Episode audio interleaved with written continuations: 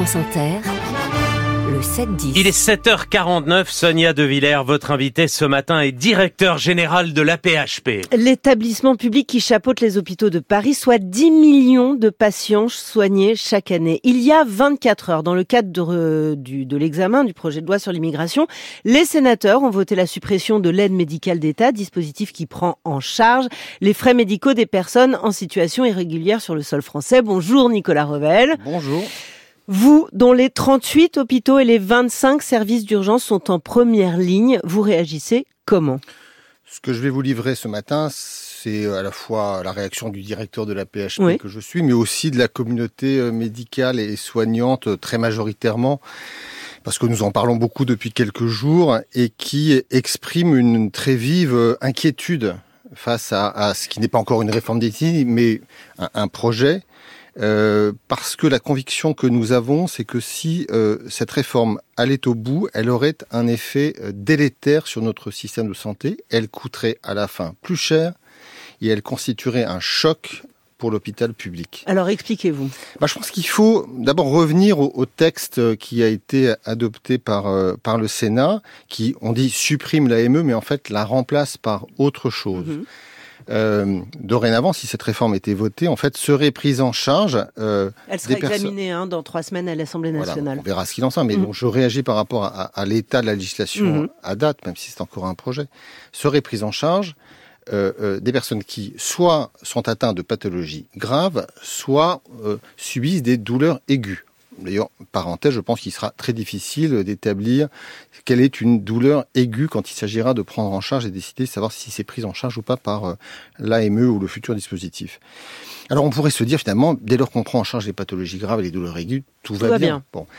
En fait, je pense que faire ça, c'est orienter le système de santé vers quelque chose qui est justement un contresens par rapport à ce qui fait qu'un système de santé fonctionne bien. Pourquoi?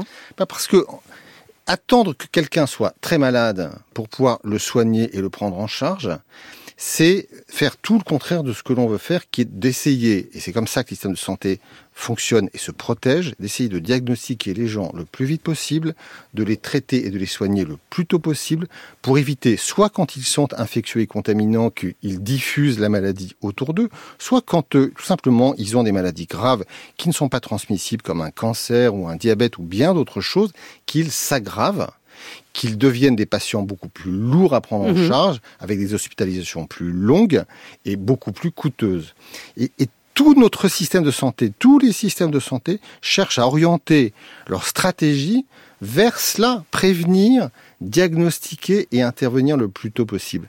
De sorte que ma conviction, c'est que dans cette réforme, il y a, à mon sens, un risque d'aggravation des dépenses. On ne les aura pas tout de suite dans les premières années, mais assez vite, on va voir arriver des patients qui arriveront dans nos hôpitaux, dans nos services d'urgence, plus gravement atteints et Et nécessitant qui vont encombrer les services d'urgence, c'est le risque? Bah, on aura un double risque, c'est ce que je disais, c'est que vous allez à la fois à avoir un hôpital public qui va prendre en charge des patients lourds qu'on va devoir hospitaliser Ouais. sur des durées plus longues avec des traitements euh, plus lourds, et puis on aura probablement des personnes qui vont chercher malgré tout à essayer d'accéder système de soins sans attendre. Et où est-ce qu'ils iront? Ils vont voir aide médicale d'urgence, ils vont aller dans les services d'urgence. Mhm. Et vous le savez, aujourd'hui, toute notre euh, politique, c'est d'essayer de faire en sorte que nos systèmes d'urgence tournent le mieux possible. Il y a beaucoup de monde dans nos systèmes d'urgence, et ce qu'on essaie de faire en sorte, c'est que n'y viennent que des gens qui en ont vraiment besoin. Et donc, l'idée d'essayer de désaturer nos services d'urgence ne serait pas, à mon avis, facilitée Et par cette sur un plan déontologique, Nicolas Revel, vos soignants auront-ils à opérer euh, une sélection parmi les malades entre ceux qui peuvent être soignés et ceux que l'on doit laisser à leur sort? Je, je- c'est ce que je vous indique. Je pense qu'aujourd'hui, euh, toute personne qui arrive dans un service d'urgence, euh, on va pas euh, demain, si on devait fonctionner sous ce régime, je ne vois pas euh, les médecins de la PHP ou de n'importe quel hôpital renvoyer un patient au motif que sa douleur ne serait pas suffisamment aiguë ou que sa pathologie ne serait pas encore suffisamment grave. grave. Donc voilà, on, on voit bien d'ailleurs, vous savez, quand on est en médecine et qu'on quelque part on, et qu'on on applique une thérapeutique, je pense que d'ailleurs ça s'applique quelque part au travail législatif. Souvent, on fonctionne sur la notion de balance bénéfice-risque. Mhm. Voilà, on change quelque chose en disant ça va être quoi l'impact concret de ce qu'on fait, quels en seront les bénéfices, quels en seront les risques. Voilà, je pense que les risques, euh, on les voit de manière claire. Je pense que les bénéfices attendus de cette réforme par ceux qui euh, l'ont conçue, je, je, je ne les vois pas tellement non plus. Parce que on pourrait nous dire, euh, euh, tout ce que vous craignez n'arrivera pas parce que notre réforme va permettre en fait de faire qu'il y aura moins d'arrivées sur le sol, moins de, euh, de personnes en situation irrégulière et donc, sur le sol part, français. vous n'aurez pas cet afflux et vous n'aurez pas ce risque sanitaire. Bon, c'est l'intention. Euh, en fait, on n'a aucune étude, mais à la limite, qui démontre en fait que aujourd'hui beaucoup de gens viendraient pour l'AME. Mais quelque part, si on raisonne et qu'on se met à la place de ces personnes, on se dit peut-être que ceux qui pourraient choisir la France au motif que l'AME existe, c'est quand même plutôt des gens déjà malades, plutôt que des gens jeunes et bien portants.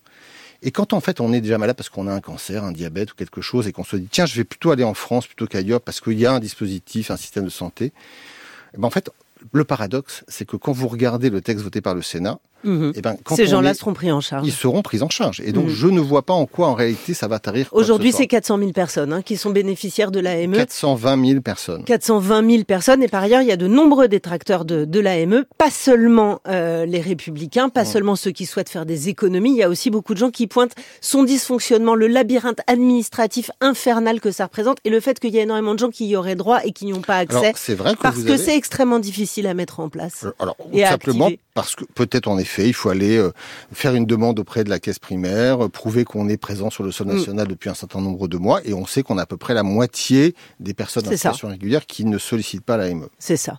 Je voudrais vous poser une question, Nicolas Revel, sur la bronchiolite, mm. euh, car nous voyons le niveau monter des, alertes. Aujourd'hui, l'épidémie s'accélère. Il y a dix régions touchées en, en métropole, dont l'Île-de-France. L'an dernier, ça a été une épidémie sans précédent. C'est des dizaines de milliers d'enfants, de, nourrissons qui ont été euh, euh, reroutés vers les, vers les hôpitaux. Où on en est aujourd'hui? Est-ce que vous êtes inquiet?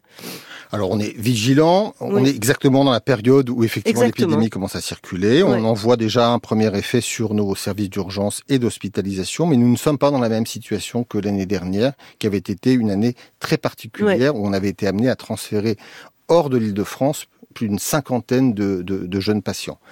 Et donc aujourd'hui, quand on mesure l'impact, en fait, aujourd'hui, on est à peu près à la moitié de ce qu'on a euh, euh, subi l'année dernière.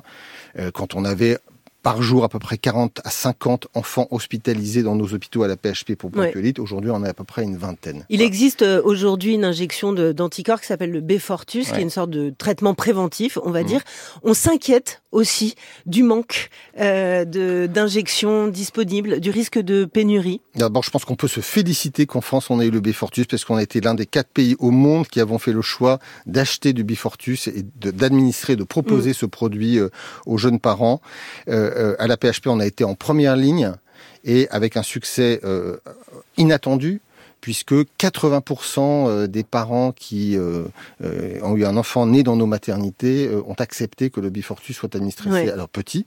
Et je pense que ça, on, va attendre, on fera des études, mais ma conviction, mon intuition, c'est que le bifortus joue un rôle dans Vous allez en manquer on va à la fin des fins, par définition, épuiser le stock des 200 000 euh, doses qui ont été achetées par la France, mais euh, on ne les a pas encore euh, du tout aujourd'hui épuisées. Et quelque part, c'est maintenant que ça se passe. Et si on en manque fin décembre, on aura quelque part passé le plus. un, dernier mot, vous êtes le premier employeur d'Île-de-France. 100 000 personnes travaillent pour la PHP et vous produisez des chiffres étonnants, c'est-à-dire que vous avez réduit l'hémorragie des départs, moins 16% sur les départs, plus 20% de recrutement d'infirmiers, 400 lits ouverts supplémentaires à la fin 2023. Sur quel levier vous avez joué? Alors, faut, faut, ce sont des premiers signes effectivement euh, très encourageants. J'étais venu euh, il y a à peu près un an sur votre antenne pour euh, expliquer ce que nous allions en faire pour essayer de d'endiguer une hémorragie qu'on avait connue depuis quatre ans. On a perdu 12% de nos infirmières, fermé 10% de nos lits. Et donc, on a travaillé sur des leviers qui sont des conditions de recrutement, d'accueil, de formation, d'intégration, le sujet du logement, l'organisation du temps de travail dans la semaine pour faire en sorte que nos soignants ne travaillent pas 5 jours sur 7, mais essaient d'aller plutôt vers du 3 ou du 4 jours, euh, la cohésion dans les services, le collectif, la notion de projet et de sens. Bon, c'est 30 leviers, puisqu'on a essayé de travailler sur plein de leviers à la fois. Ça commence, mais il faut rester prudent. Ça va être long, c'est fragile, et donc on n'est pas en train de dire ça y est, c'est gagné. On a encore beaucoup de chemin à faire. Merci Nicolas Revel. Merci à vous. Et merci Sonia De Villers.